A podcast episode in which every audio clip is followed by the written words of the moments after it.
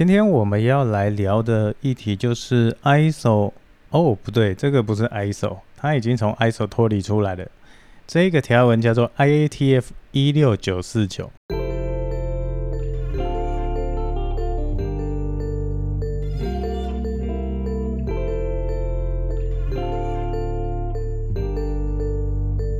Hello，各位听众朋友们好，这里是德雷克 ISO 不专业聊天室，我是 Derek。今天我们要来聊的议题就是 ISO。哦，不对，这个不是 ISO，它已经从 ISO 脱离出来了。这个条文叫做 IATF 一六九四九。我想有些听众朋友呢，可能已经在汽车产业执行相关的汽车产业的零件公司上班，所以对 IATF 一六九四九。不太陌生，但是仍然有一部分的听众朋友可能是基于好奇，也希望了解条文到底在做什么。那么今天 Derek 就会简单的介绍到底这个条文在做什么。好，那第一点，我们来稍微厘清一下，为什么会有一个条文专门来约束所谓的汽车产业或汽车零件？其实最主要的原因是因为汽车它是每天我们的代步工具。在它的零件当中都不能有出错的存在。我想各位在每天的新闻报道当中，当然现在已经被疫情给淹没了，那真的也是对人类很大的一个传染病的危害。只是我们当回到日常工作当中的时候，我们是不是还需要汽车的帮忙？更何况在疫情期间，我们还是要搭交通工具，我们还是要搭公共运输的，都是这一些其实都在我们。IATF 一六九四九的管制范围下，它的最终的精神就只有一个，就是零缺点。这个是 IATF 跟其他条文最大的不同。IATF 一六九四九呢，背景我想各位可以到 Google 上面去查询，网络上有蛮多关于这个条文是怎么来的，还有它的资金是谁提供的，这个都会有。主要呢，今天跟各位分享的就是这个条文它内部。可能会有哪些架构，还有它在约束什么，它用什么工具？这样好，那我们已经知道了这个条文，它是呃要约束我们的零件，要约束我们的产品，必须要零缺点。但零缺点代表的就是高成本，也就是企业要花更多钱去确保这些零件不会有问题，甚至一个一个一个的去检查。像在大型的 T 牌的哦。牛头牌 T 牌的这个企业当中，他们的零件量是非常非常大，真的能够做到完全零缺点吗？其实不容易，大部分都要导入所谓的自动化、电脑化或自动筛检，这个就代表了高成本。好，那当然这个是企业主本身的投资。我们另外再回来看到，在集合这一块，在条文的要求部分，它针对我们的环境。针对我们的工厂内部的流程，也都是要求零缺点，所以要求是非常严格。同时，它也提供几个工具让大家使用。如果有在开始执行 IATF 一六九四九的企业，就会知道，啊，有顾问啦，或者是外面老师，这些老师都会帮你们上的所谓的五大核心工具。跟各位听众朋友们介绍一下，这五大工具它的作用是什么？为什么条文还会有额外工具？其实这些额外工具就是让你尽可能的去达到零缺点这件事情，去协助你。从一开始，我们的节目就在分享说，条文它不是在管制你做什么，其实条文的意义就是教会你怎么去执行这样的工作。当然，从另外一个比较通俗的角度来说，我如果不懂得怎么开汽车行业的公司，那么我是不是就可以看着条文来开一家公司？其实是可以的。其实是可以的，因为条文它真的是要求很细，写的很细。差异就是你的成本能够提到多高，你到底要怎么去完整执行这个条文的内容。好，我们再回来讲五大工具。五大工具的第一个工具就是 APQP，也就是我们在执行每一个产品零件之前，都会先接到客户的要求，请你帮我开发一个产品。那我不知道啊，也许我从来没有开发过这样的产品，但是我具有。制造汽车零件的能力呀，我要怎么去把这件事情做好？当然不可能，我先花钱买了一大堆零件来试做，不太可能是这样。通常都要先做规划，通常都要先做分析。过去我们做相关零件的，还有评估我们自己的机台能够做到什么程度，所以就要提出一份叫 APQP 先期产品的品质规划的程序。把这一个提出来之后，跟客户共同研讨，可以的，我们就开始试做。试做也都在这个 APQP 的规范内。到最后去做中去做总结、做结案、做量产转移，因为刚刚的流程是呃开发流程嘛，并不是真正生产成品那个产品的流程。所以当我做试做，有时候你炒一颗蛋可能没什么，但是你炒一百一百颗蛋的时候，那问题就很大了。你没有办法控管每一颗这其中哪一颗蛋的熟度是什么，不容易控制。所以这就是。先期研发跟后期制造的差异，研发通常只煎一颗两颗蛋，而制造呢就会煎一百颗一千颗，所以这中间的风险就很大，就必须要先制作 APQP 来把这个研发的东西试着模拟出制造的样子，然后再来转移给制造去做，避免一些风险。好，那当第一个工具我已经 APQP 客户承认了，我们也做完了。好，那接下来我们就要谈到第二个工具，这一些流程里面有没有可能哪一个步骤是有问题的，我们就要去做分析，叫 FMEA 失效模式与影响分析，它有可能哪个步骤会出问题啊？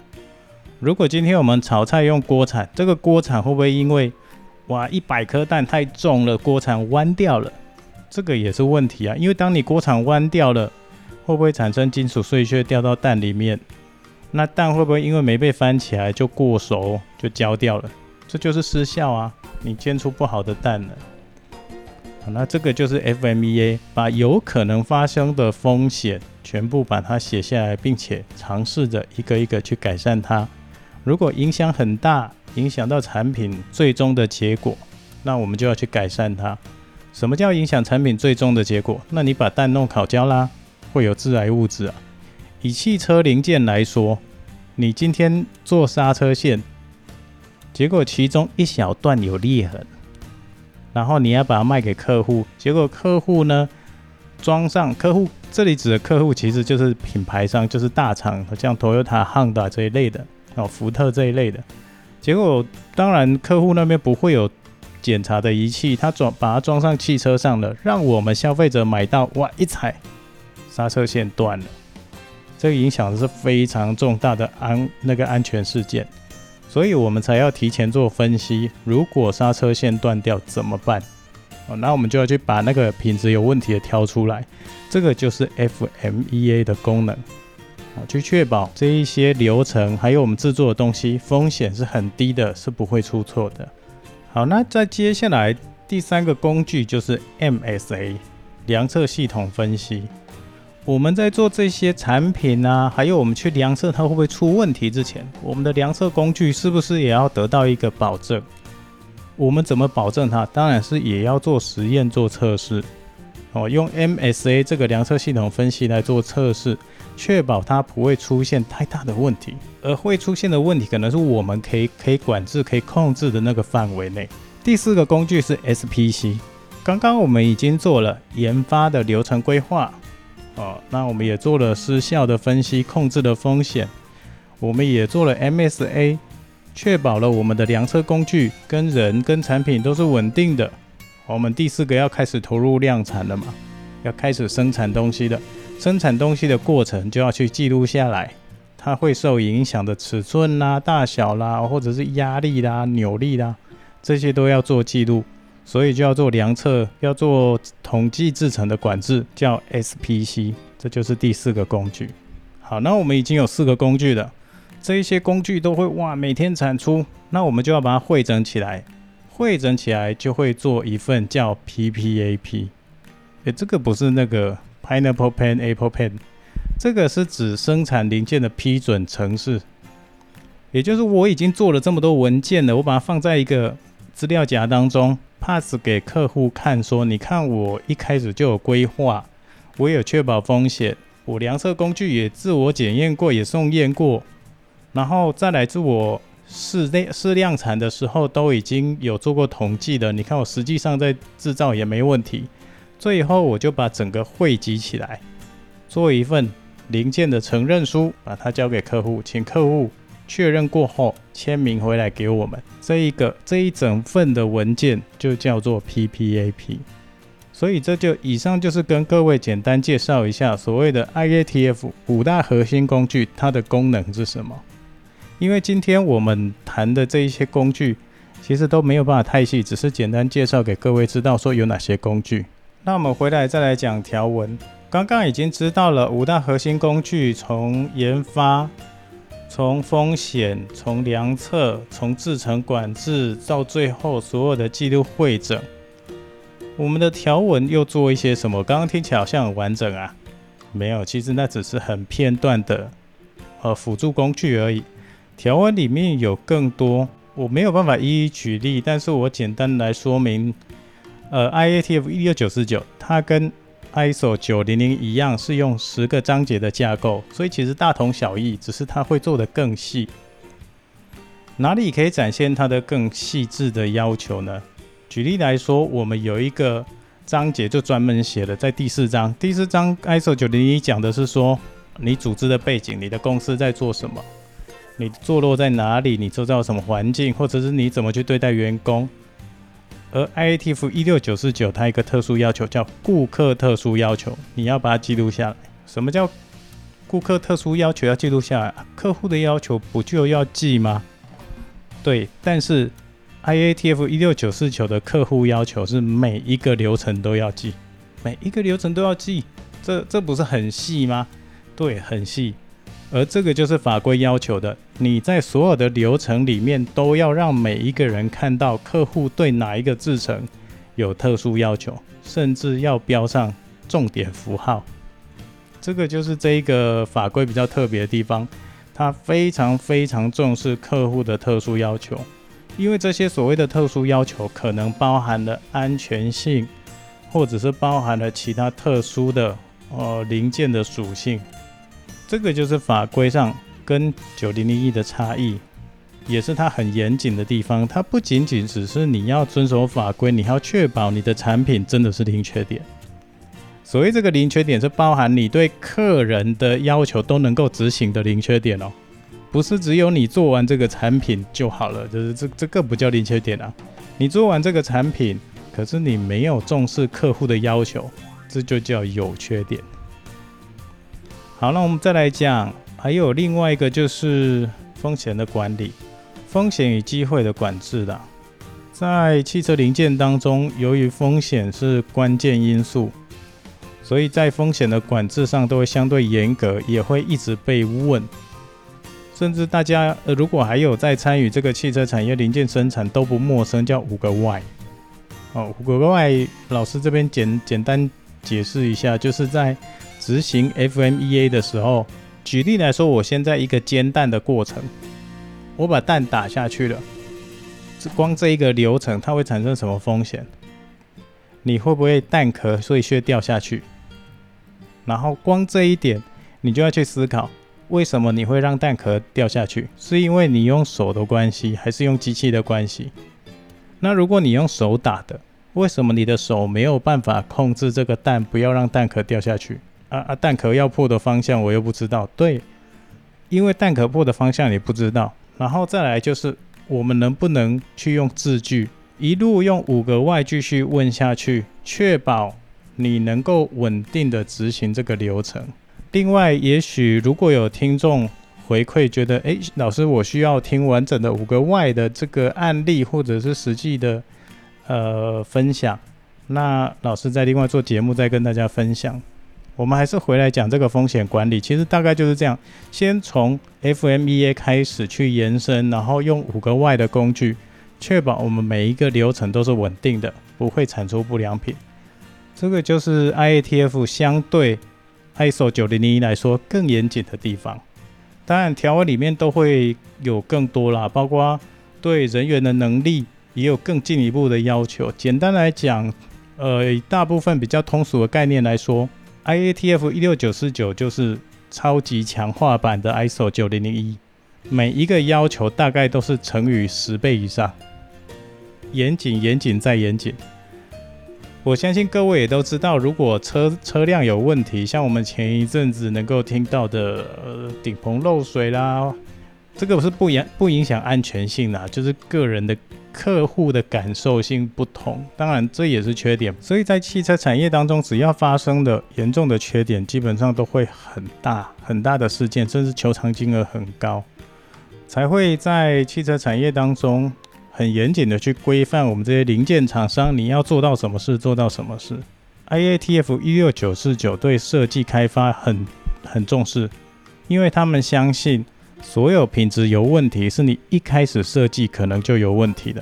对这个条文对设计开发的要求度很高，才会一开始就给了。刚刚也跟大家分享了，APQP 就是用来管制整个产品开发的流程，就是证明说这一个法规其实是重视设计开发的，而这个法规是不能让你排除设计开发的。呃，有一些企业当中在执行，他们也许在拿证书的时候。验证公司都询问说：“请问贵公司有没有设计开发的过程啊？”ISO 九零零一是可以排除的，但是 IATF 一六九四九目前二零一六年版是不能排除设计开发的。为什么？因为在产品，你可能不是设计这个产品的人，但是你接到这个案子，你是不是会重新开始设计你的研发过程？你的研发的流程是不是自己设计的？还有你的制造过程是不是自己设计的？你的 FMEA 管控风险这一块也是自己设计的，所以 IATF 是不能够避免所谓的设计开发的条文，你必须要一样撰写出整个完整的文件，还有确保你这些流程都是稳定的被控管，这个也是跟 ISO 9001不太一样的地方。再就是汽车供应链里面比较特别，是供应商的第二者集合，每年都必须要去集合你的供应商。不能因为说你没空就不做这件事，因为他来的原料你会自己去生产啊，你会生产他来的产品啊。如果他今天你要的是一颗鸡蛋，结果他拿来一颗鸵鸟蛋，是不是跟你的流程不太一致？这会造成你的流程风险啊。那而且人嘛，就是忙中会出错，所以在法规上就要求你不行。你一定要去集合你的供应商，你要确保它整场都是鸡蛋，而且是你要的，或者是你要的鸡蛋，它有一整条稳定的产线在生产，你已经去检查过没问题，你才可以放心的让它交到厂内来生产。不然很常看到那种鸵鸟蛋太夸张了啦，就是你在买鸡蛋的时候，有可能就会塞一两颗鹅蛋来，或者是量真的很大的时候，里面还会有鹌鹑蛋那种小鸟蛋那种。这个都是在我们日常生活当中很常碰见的。可是，既然 IATF 一六九四九它是一个很强调零缺点的法规，它就不能让你出这种一点点错。你总不能说 OK 刹车线稍微有一点点裂掉，没关系，没关系，出货了。好，那我们都会希望我们不要买到那台车，对吧？不要是我。对啊，既然我们都知道这个产品卖出去啊，没关系，没关系，去啊。可是你。你要从这个 ITF 就是从客户的角度来看的，你要从客户角度来看这个，如果你买到这条刹车线，那车上摆再多佛经都没有用，摆再多圣经都没有用。我们人做的事情还是要从我们科学角度去看，稳定的产出每个产品，只要有瑕疵，我们就必须要把它拦截下来，确保我们自己不会买到那台车，好吧？这都是风险的控管啦。一方面说笑，也是让各位可以理解到，更亲身体验到 IATF 一六九四九这个条文的严谨度，都是为了在服务客户，避免风险。所以我们要去供应商那边集合，他来的都是鸡蛋，我不会因为不小心疏忽了，就用了他的呃鹅蛋或鸭蛋，鱼目混珠出去了。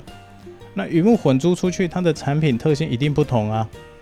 客人感受也会不同啊，一定就会差异啊，严重的话就会影响到安全啊，所以供应商集合也是很重要。再来也是跟 ISO 九零一不太一样，就是 IATF 一六九四九里面有一个在说，有一个条文在说防护保护产品的保护。这里讲的产品的保护是从原料一路到制成，到最后出货，到客户手上，这一些流程你的保护机制是什么？你会不会让你的产品撞伤、受伤，或者是损坏，或者是生锈到不能用？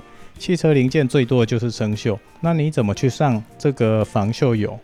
你的频率多高？这边跟大家科普一个小知识哦，防锈油擦上去还是会生锈的。它的防锈油有一点像我们的防晒乳液一样，它是有时效性的，也就是你擦上去之后接触到大气，因为空气中都会有水分、有湿气嘛，防锈油只能防护一段时间。所以，我们集合老师在集合的时候就会问说：“OK，你这个上游的频率是多少？你有做这样的实验吗？有没有做这样的分析？问得很细。”最终就是确保我们的产品零件装到车上的时候不会是生锈的。我们也希望我们去买车的时候不要买到生锈的车，因为那对安全性有影响啊。如果撞到或者是不小心有任何的安全疑虑，一定从生锈的地方先断掉啊。所以我们就会避免说，哦，你在产品过程当中绝对要避免生锈这件事情。所以对防护这个是老师都会一定会问的。也是这个条有条文中的重点，影响安全性的重点。再来就是产品，诶，刚刚我讲太快了吗？那我调整一下，在防护这个部分，大家有没有都听清楚了？其实就是从一开始进货之后，在产品制造当中，都要去保证你怎么去保护它，不要让它氧化生锈，甚至到仓库里面。保存的时候也不能够生锈，到甚至到客户手上都还是干干净净的，维持原本的强度的，这个就是防护条文的重点。当然还有更多包含人员的防护、公司企业内部的一个仪器的保护，这个都呃会很细的，也因为每个公司不同，这里就不多谈。好，那接下来也是重点中的重点，就是。你的所有流程变更的管制记录，汽车零件，因为它针对汽车的安全性有非常认真的控管，所以如果你今天只是假设你的防锈油从 A 厂商换成 B 厂商，这种都要记录，即使你买的是一模一样的防锈油，你也要记录下来，从 A 厂商换到 B 厂商。因为光防锈油每一批的那个效果都不太一样哦，IATF 就是管制到这么细。那有一些客户或者是有一些朋友都会问我说：“啊，老师，那个我来集合的时候，有些老师都没问到那么细。”哎，对，因为来集合的时候，其实我们老师时间都有限，都很赶，很难去帮你们把关到每个细节。那不把关不代表你们不做啊。有一天你们也会买到自己的车，这个不就是风险吗？啊，老师之前在帮其他企业上课的时候也都是这样讲。我们在做这件事情，其实面对的是我们自己就是消费者。如果你这些变更管制你不做的话，你真的能够确定你们公司自己卖的产品是稳定的、是安全的？是可以让你有信心开上车，甚至像我们台湾的用车习惯，很多一台车都开到十几年，开到报废。你真的能够做出这么稳定的产品，也许亲朋好友会买到啊。你能够保证他们的安全吗？所以变更管制要不要做？呃，各位听众朋友，你们自己决定，好吧？再来就是。现在比较特别的，就是因为资讯的进步，从以前纸本变更到电子化的流程。那变更到电子化，它会增加很多工作量啊。这边当然老师也是提醒一下各位，就是不是每一份文件都需要转化成电子化，因为这会有流程控管的问题。如果有一些文件你必须要，为什么会有文件？就是我希望你做到嘛。假设说，我今天希望有人去扫厕所，你一定要扫，不然老人家有可能就会因为太湿滑倒，这个是安全性问题嘛？所以我需要你去扫，而且我会放一张文件给你去签名，确认说你有没有擦镜子，你有没有擦墙壁，你有没有把地板的水刮干净，甚至做一些防滑处理。你每一天做，那我就旁边放一张单子，你就每一天填，而且签名。我们之所以会希望它有这个文件，就是希望它落实每一个步骤。如果说今天只是为了公司想要电子化而把这样的文件取消，那可能各位听众朋友要想一下，取消这么繁复的手写流程，真的能够保障安全吗？我们最终 IATF 这个条文的精神是指零缺点。零件做出来都要零缺点的情况下，用手写的表单比较方比较好。我们不讲方便性哦，用手写的表单比较能够确保产品的品质，还是电子化也同样能够达到效果。这个提供给各位听众朋友们思考，什么样的方式能够让你真的提醒自己去把这个产品做好，这个才是我们最终要达到的目的。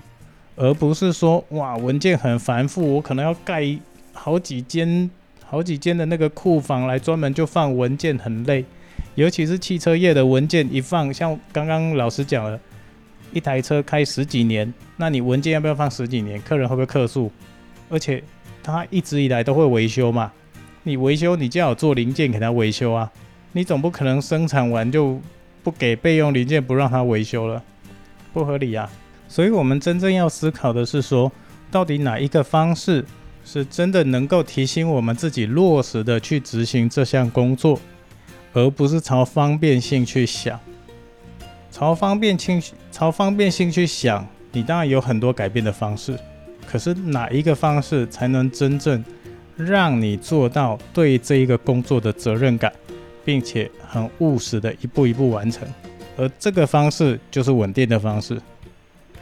所以老师并没有讲说文件比较好还是电子化比较好，没有，这个都是要公司内部自己去讨论出来，到底哪一种方式比较好。OK，那我们今天听到这里，有没有什么样的问题要回馈给老师，都可以在 IG 上面私讯。